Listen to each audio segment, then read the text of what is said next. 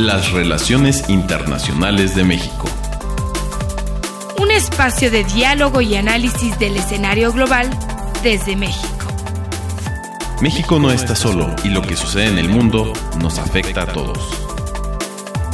Presentado por Radio UNAM y el Instituto Matías Romero de la Secretaría de Relaciones Exteriores. ¿Qué tal? Muy buenos días a nuestro auditorio de Radio UNAM. Los saluda Alejandro Alday, director general del Instituto Matías Romero. Esta mañana en nuestro programa Las Relaciones Internacionales de México vamos a tener una charla muy importante sobre un tema que es de la mayor actualidad. Se trata de los retos y los nuevos actores de la seguridad internacional. Como ustedes saben, este es uno de los temas que más ha evolucionado como consecuencia de los nuevos escenarios político-estratégicos cuyo impacto pues rebasa las fronteras, así como el concepto mismo de Estado-nación pues muy acuñado durante los siglos XIX y XX. Y hoy nos presenta nuevos paradigmas y retos para entender mejor cuál es la seguridad en el mundo actual. Y para ello, pues tenemos el enorme gusto de contar en el estudio a la doctora María Cristina Rosas González, quien es, entre muchas otras cosas, profesora e investigadora de la Facultad de Ciencias Políticas y Sociales de la UNAM, es una académica mexicana muy consolidada, muy reconocida en México y fuera de México también, y además es presidenta del Centro de Análisis e Investigación sobre Paz, Seguridad y Desarrollo Ulof Palme.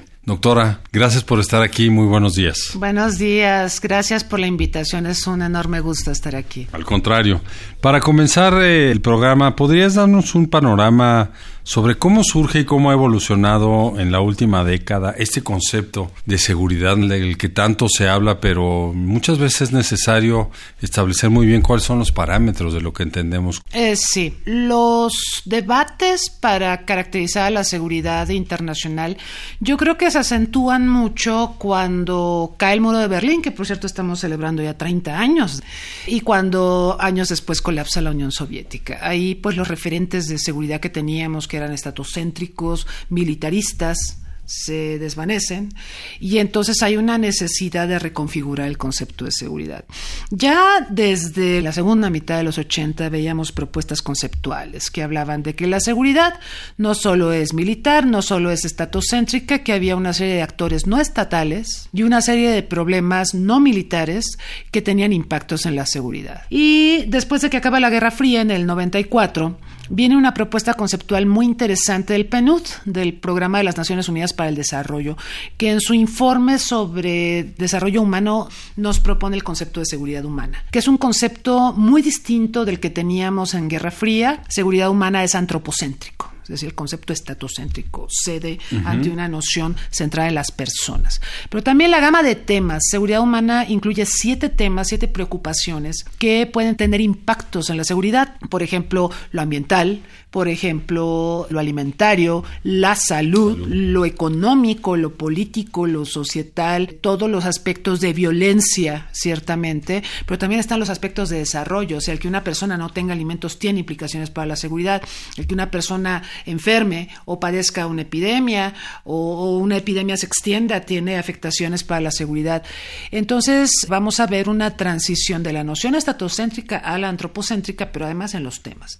Ya lo que amenaza a los estados no procede de otro estado necesariamente, sino que puede proceder de una epidemia, una pandemia, un problema ambiental, un tifón, un terremoto, eso eh, una hambruna. A, identificar cuáles son estas nuevas amenazas a la seguridad internacional conforme pues estos nuevos conceptos de seguridad internacional, ¿no? Centrado en la persona y no en el Estado, ¿no? Que de todas formas, seguridad humana no incluye muchas cosas de las que nos han hablado especialistas en estos temas. Por ejemplo, no incluye lo energético, no incluye los temas de género, en fin, hay varios temas que quedaron fuera de las siete aristas que nos propone seguridad humana, pero que en los debates se han venido incorporando, ¿no? Porque hay que recordar, seguridad humana es un concepto en construcción. Así es. Y recordamos que, por ejemplo, países como Japón y México le han invertido mucho a este concepto en, Naciones Unidas. Pero ¿cómo ha evolucionado a partir de ese informe del PNUD al día de hoy el concepto de seguridad humana? Es decir, realmente está acuñado entre todos los estados, eh, estamos trabajando de una manera alineada coordinada para garantizar esa seguridad a través de estos distintos factores? Eh, no, y la razón es la amplitud del concepto, como lo propuso el PNUD. El PNUD, pues su experiencia ha sido en temas de desarrollo. Y llegó y nos puso en la mesa un concepto de seguridad.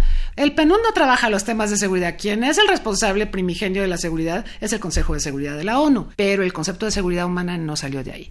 Primer problema. Segundo problema. Seguridad humana toca problemas de seguridad y de desarrollo, de la seguridad dura, de la violencia, pero también problemas de desarrollo. Y políticamente para los países es mucho más vistoso atender los problemas de violencia, hacer un despliegue, por ejemplo, de cascos azules. Esto hasta mediáticamente es mucho más visible que invertir en educación, que combatir las hambrunas, porque los resultados de las políticas educativas, ambientales, eh, alimentarias, económicas, no las vas a ver en el momento, las vas a ver en el largo plazo.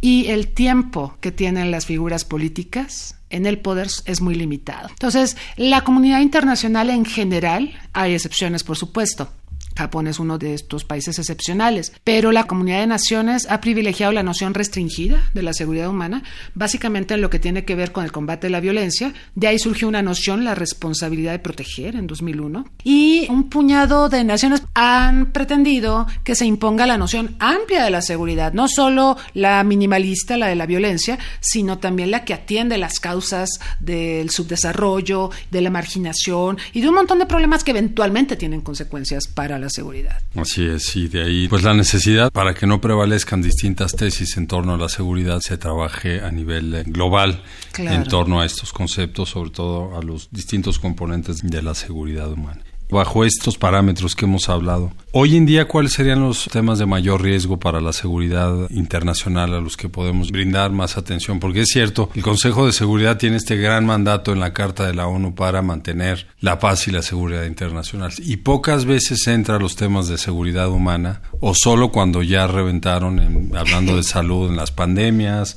o las sequías por falta de seguridad alimentaria, pero entra, digamos, a brindar medidas que alivien los efectos, pero, no, se actuó a tiempo. Claro. ¿Cuáles serían entonces estas agendas que hoy presentan un mayor riesgo? Mira, hay eh, una cuestión que es importante no perder de vista. Seguridad humana sí generó un gran debate en el mundo, pero vino un punto de quiebre el 11 de septiembre de 2001. Porque entonces todo lo que habíamos dicho de que las amenazas ya no solo son estatales, de que no son militares, se viene abajo con la nueva agenda de lucha contra el terrorismo. Entonces regresamos al estatocentrismo y regresamos al militarismo. Y la seguridad humana sufre mucho en su espectro de interés para la comunidad de naciones. Entonces, eso es algo que no hay que perder de vista. Sin embargo, después del 11 de septiembre, empezaron a pasar un montón de cosas.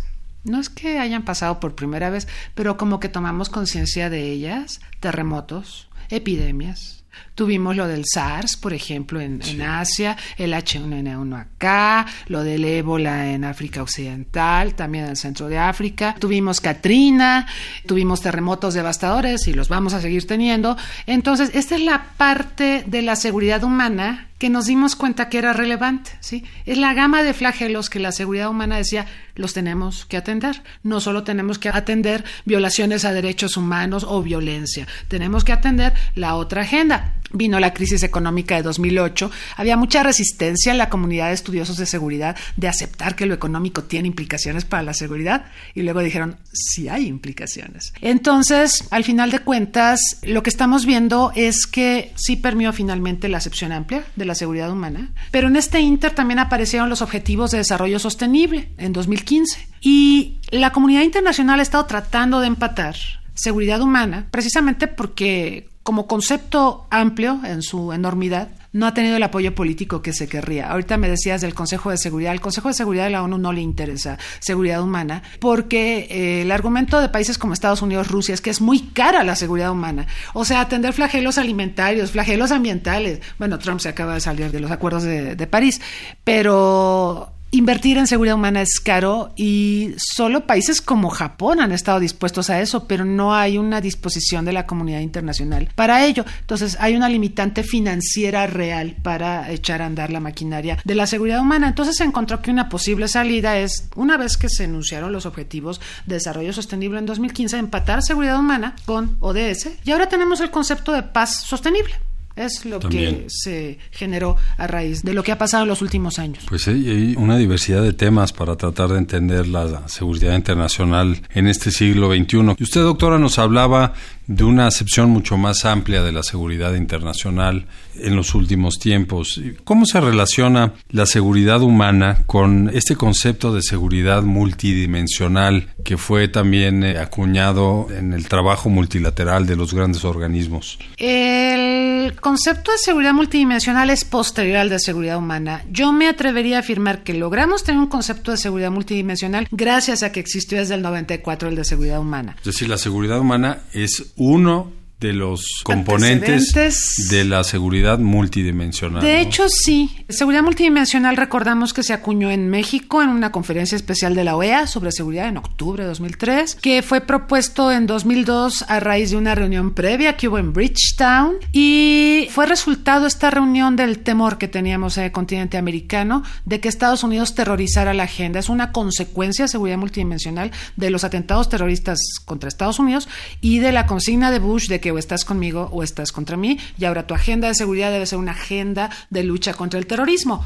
Todos brincamos y dijimos, Entendemos el problema de Estados Unidos, entendemos lo prioritario que es terrorismo, pero nosotros también tenemos agendas de seguridad que es necesario que se tomen en cuenta. Así surgió seguridad multidimensional. Es una forma de sensibilizar a Estados Unidos y decirle, sí entra terrorismo, por supuesto, en la agenda de reconceptualización de la seguridad en el hemisferio occidental, pero también tiene que entrar delincuencia organizada y tienen que entrar fenómenos naturales y tienen que entrar epidemias y pandemias y tienen que entrar montones de cosas. y así surgió. Después del 2001, de los ataques terroristas en Nueva York y en Washington, hubo una alineación forzada, yo diría, por parte de toda la comunidad internacional en torno a este llamado que hizo Estados Unidos, un llamado muy enérgico para que se trabajara de manera colectiva en contra del terrorismo y nos estableció una serie de parámetros, medidas que fueron supervisadas por un comité que se creó en el Consejo de Seguridad. Así es de manera que estuvimos por lo menos un par de años muy alineados con esa agenda en aras de detectar las amenazas que presenta el terrorismo en todo el mundo. Así es. Pero vino después este desarrollo en la OEA de seguridad multidimensional donde se incluye pues las áreas que usted acaba de mencionar. Hoy en día podemos considerar que se sigue trabajando bajo este concepto de seguridad multidimensional porque hubo una declaración de seguridad en las Américas que venía a ser otro de los grandes componentes del sistema interamericano, ¿no? La Convención de Derechos Humanos, la Carta Democrática y la Declaración de Seguridad Multidimensional en las Américas. Pero como están las Américas hoy día, podemos considerar que el trabajo sigue estando cuestionado en torno a esta carta. No, yo creo que seguridad multidimensional es importante en el contexto en que se produce, convoca a que efectivamente se reconozcan las amenazas, preocupaciones, riesgos que enfrentan los países del continente. Cada país es diferente, por más que podamos cooperar y decir, vamos a hacer un frente contra el terrorismo, vamos a crear, como lo hizo México, legislaciones para condenar y castigar lo que es financiamiento al terrorismo, fue lo que hizo la Secretaría de Hacienda acá con la Unidad de Inteligencia Financiera, por ejemplo, y países que no tenían leyes sobre eso las tuvieron que hacer. O sea, en ese ámbito podemos cooperar. Pero lo cierto es que, pues, no hemos visto que el concepto permee en sociedades más seguras. Creo que se empoderó a muchos temas no militares, no terroristas en la seguridad multidimensional, pero no ha permeado. Y podemos ver que pues hay grandes flagelos en los países del continente. Hablando de América Latina y el Caribe, tenemos problemas económicos muy severos, tenemos problemas alimentarios, problemas ambientales y por supuesto problemas con la delincuencia organizada bastante serios. Entonces, la seguridad multidimensional no ha sido tan relevante para crear un frente común y poder responder a estos flagelos, lamentablemente. Doctora, quisiera saltar a otro tema que está relacionado con la seguridad internacional. Se trata de la ciberseguridad. ¿Cuál, en su opinión, es el riesgo latente en materia de ciberseguridad y en dónde debemos, como comunidad internacional, poner nuestros esfuerzos? Hay algunos instrumentos internacionales que nos permiten pues dar unos primeros pasos en materia del combate a crímenes por ciberseguridad, pero en términos mucho más amplios, ¿dónde debe estar el trabajo de la comunidad internacional en esta materia? Bueno, es un tema delicado. El tema de ciberseguridad no está contemplado en seguridad humana, sí está contemplado en seguridad multidimensional. Así es. Y bueno, es un tema prioritario para las naciones porque a través de las redes circula información hay información relevante para la seguridad nacional, hay información relevante para el funcionamiento de las economías y también hay información que utiliza la delincuencia organizada para operar. De hecho, así como el acceso a Internet ha sido muy positivo para actividades lícitas de la comunidad internacional, también le ha implicado oportunidades a la delincuencia organizada, que ahora se puede estructurar en redes. Vimos que hace poco atraparon al líder de ISIS. Sin embargo, ISIS es una red horizontal, no es una red vertical como antaño se organizaba la delincuencia organizada. Es horizontal, entonces, en una red horizontal donde se opera por nodos, podemos destruir un nodo y podemos atrapar al líder de ISIS y, y destruirlo, pero la red sigue funcionando. Y es lo mismo que pasó con Al Qaeda. Se atrapa y se mata a Osama Bin Laden, pero Al Qaeda sigue operando, porque estas oportunidades que nos ofrece la globalización también las aprovechan organizaciones ilícitas o delincuenciales. Entonces, nosotros sabemos que en la medida en que cada vez más operaciones económicas se llevan a cabo en la red y paralelamente más información estratégica está disponible en la red, hay actores que buscan posicionarse y aprovechar esto en beneficio particular. Hay pues dos tipos de ilícitos muy importantes. Por un lado están los que se cometen con fines lucrativos, ¿sí? Esto sería propiamente la ciberdelincuencia, que puede incluir robo de identidad y cosas como las que hemos visto tristemente cada vez con mayor frecuencia. Y por otro lado tenemos las actividades ciberbélicas, la ciberguerra, que este es un tema muy importante porque solo un puñado de países del mundo tienen capacidades ciberbélicas, como China, como Rusia, como Irán, como Corea del Norte, países que han desarrollado ataques con la idea esta del conflicto asimétrico y pues han provocado afectaciones importantes a diversas naciones. El caso de Rusia pues lo recordamos específicamente con Estonia y con Georgia en 2008 y también recordamos ciberataques eh, muy letales de la República Popular China a Occidente, a Estados Unidos y demás. Entonces ahí pues se afecta a las estructuras de seguridad nacional. Es otro tipo de eh, ciberataque. Tenemos los que buscan fines lucrativos o finalidades lucrativas y por otro lado los que persiguen fines políticos. Y necesitamos estar preparados para ambos desafíos. En su opinión, todas estas armas autónomas son parte de la ciberguerra. Porque hay un desarrollo muy importante hoy día de armamentos controlados a través de redes y a través de inteligencia artificial. Pero ¿hasta qué punto se puede considerar que son parte de la ciberguerra? Pueden ser instrumentos. Aquí el tema es quién los va a controlar y qué estructuras de seguridad tenemos para garantizar que su manipulación no caiga en manos delincuenciales o ciberguerreras. En estos momentos es posible, por ejemplo, deshabilitar o cegar satélites desde la Tierra. Ni siquiera necesitamos armas satelitales, que las hay. Hay armas cinéticas, hay láseres. Pero no, podemos deshabilitar todo desde ataques desde tierra. Podemos deshabilitar satélites de Estados Unidos. Podemos hacer muchísimo daño sin necesidad de recurrir a armamento más sofisticado. Y por otro lado, esta confianza que se está depositando en la inteligencia artificial yo creo que es un arma de dos filos, ¿sí? Porque, bueno, yo lo comentaba en alguna reflexión sobre drones.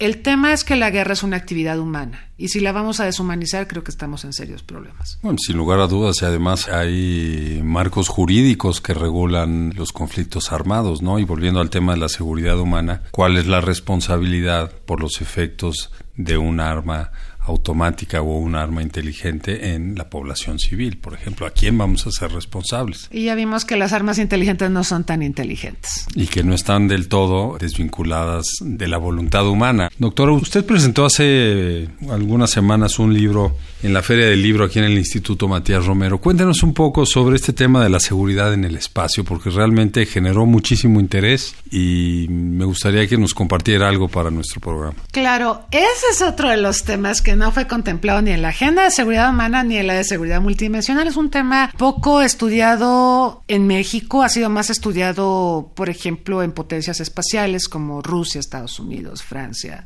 Y bueno, creo que es un concepto tremendamente importante y lo ligo con algunas cosas que estábamos comentando previamente. Seguridad espacial se refiere a dos tipos de escenarios. Uno, en el que se generan amenazas a la Tierra desde el espacio, pueden ser las tormentas solares, una amenaza, o pueden ser los asteroides que pudieran pegar en la Tierra. Y por otro lado, el concepto también remite a amenazas que se generan hacia el espacio desde la Tierra. Por ejemplo, por ciberataques podemos destruir la infraestructura espacial que tienen las naciones, podemos causarle daño a la Estación Espacial Internacional, podemos cegar satélites, pero también el concepto remite a mm, el emplazamiento de armas en el espacio. El Tratado del 67 prohíbe armas de destrucción en masa emplazadas en el espacio, no prohíbe convencionales, y no prohíbe otro tipo de armas que ya se están usando, que son los láseres y las armas cinéticas, que a alta velocidad pueden ser hasta más letales y más precisas que las nucleares, sin generar la contaminación radiactiva. Entonces están calando fuerte en China, en Rusia, en Estados Unidos y en India este tipo de armas. Ya han destruido satélites con este tipo de armas y han generado mucha contaminación. Otro tema de impactos de la actividad en la Tierra contra la seguridad espacial es la basura espacial. Tenemos un serio, gravísimo problema por la generación de basura espacial. La basura espacial se compone de satélites ya muertos que siguen orbitando, por uh, herramientas que han utilizado los astronautas en las estaciones espaciales, por partículas de pintura y fragmentos que pueden ser desde diminutos hasta de varios centímetros, que giran a velocidades muy rápidas y pueden perforar por velocidad los trajes de los astronautas o pueden causar serios daños a la Estación Espacial Internacional. Entonces ahí tenemos otro tema de seguridad espacial. Y por último, y este yo sé que es un tema muy, muy controvertido, el papel del sector privado en el espacio. Cada vez más vemos actividad del sector privado en el espacio vía minería espacial, vía la oferta de viajes al espacio, el turismo espacial, los funerales espaciales. Entonces tenemos mucha actividad del sector privado que obviamente rebasa la normatividad internacional existente. Y eso nos obligaría a pensar necesariamente tanto por el tema de la contaminación como de las armas, como del papel del sector privado en nuevos regímenes jurídicos para pues regular cuáles son las actividades hoy en día en el espacio, ¿no? Porque sí ha habido un nivel de sofisticación y de diversificación de las actividades que realmente nos eh, hacen pensar en la necesidad de volver a emprender un ejercicio regulatorio. ¿Cómo estamos a nivel internacional en esto? ¿Hay alguna base para iniciar conversaciones? Desde que se puso en órbita el primer Sputnik, se empezó a analizar a nivel jurídico las implicaciones del acceso de la comunidad internacional al espacio. Diez años después del primer Sputnik, en el 67 se firma el Tratado del Espacio Exterior, que proponía y ha sido el tratado más ratificado en materia espacial, que el espacio debe ser accesible a todos los estados, que nadie se lo puede apropiar, que no se pueden emplazar armas de destrucción en masa, pero solo esas. No las convencionales. No las convencionales. Y bueno, de ahí hasta el 79 vimos varios tratados que buscaron normar diversos aspectos sobre el espacio.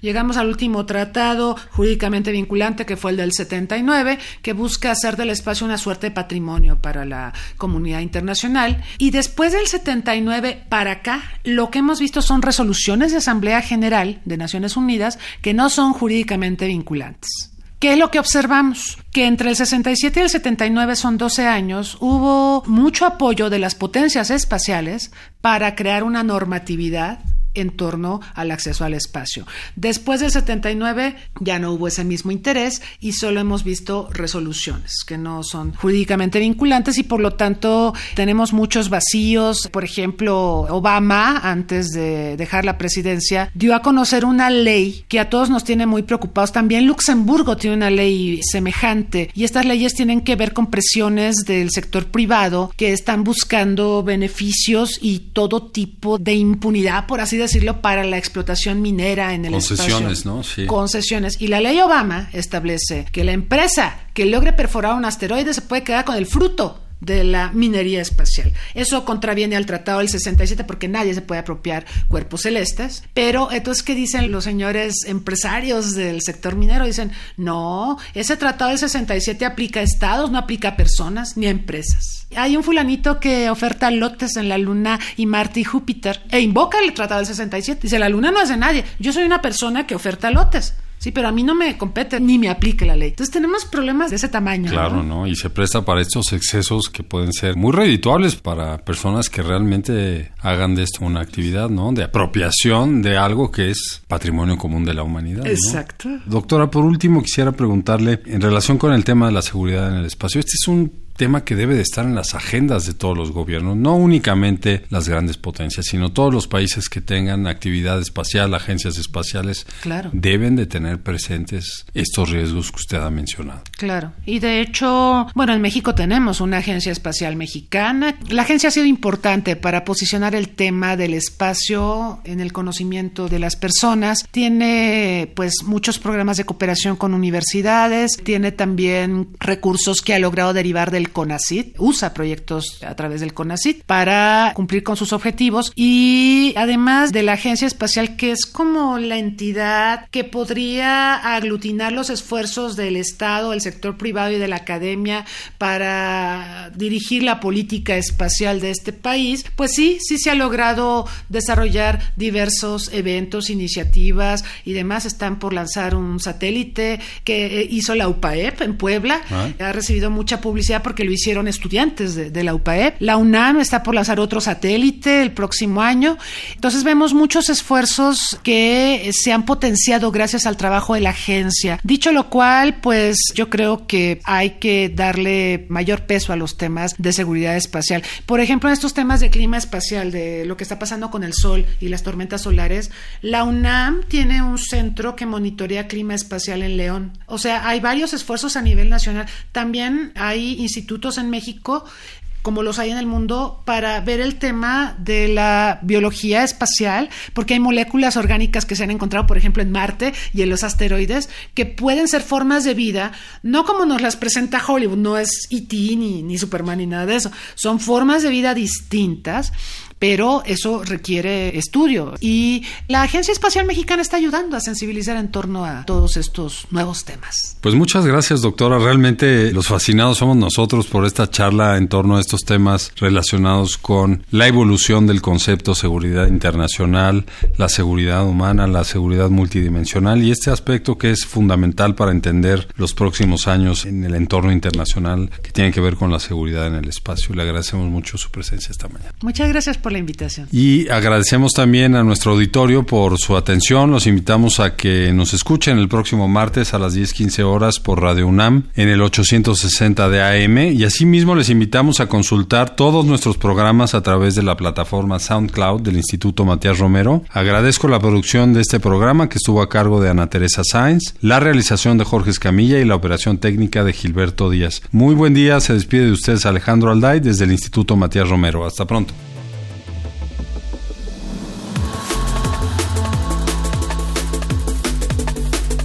Las relaciones internacionales de México.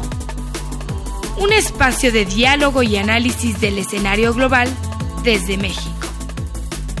Presentado por Radio UNAM y el Instituto Matías Romero de la Secretaría de Relaciones Exteriores.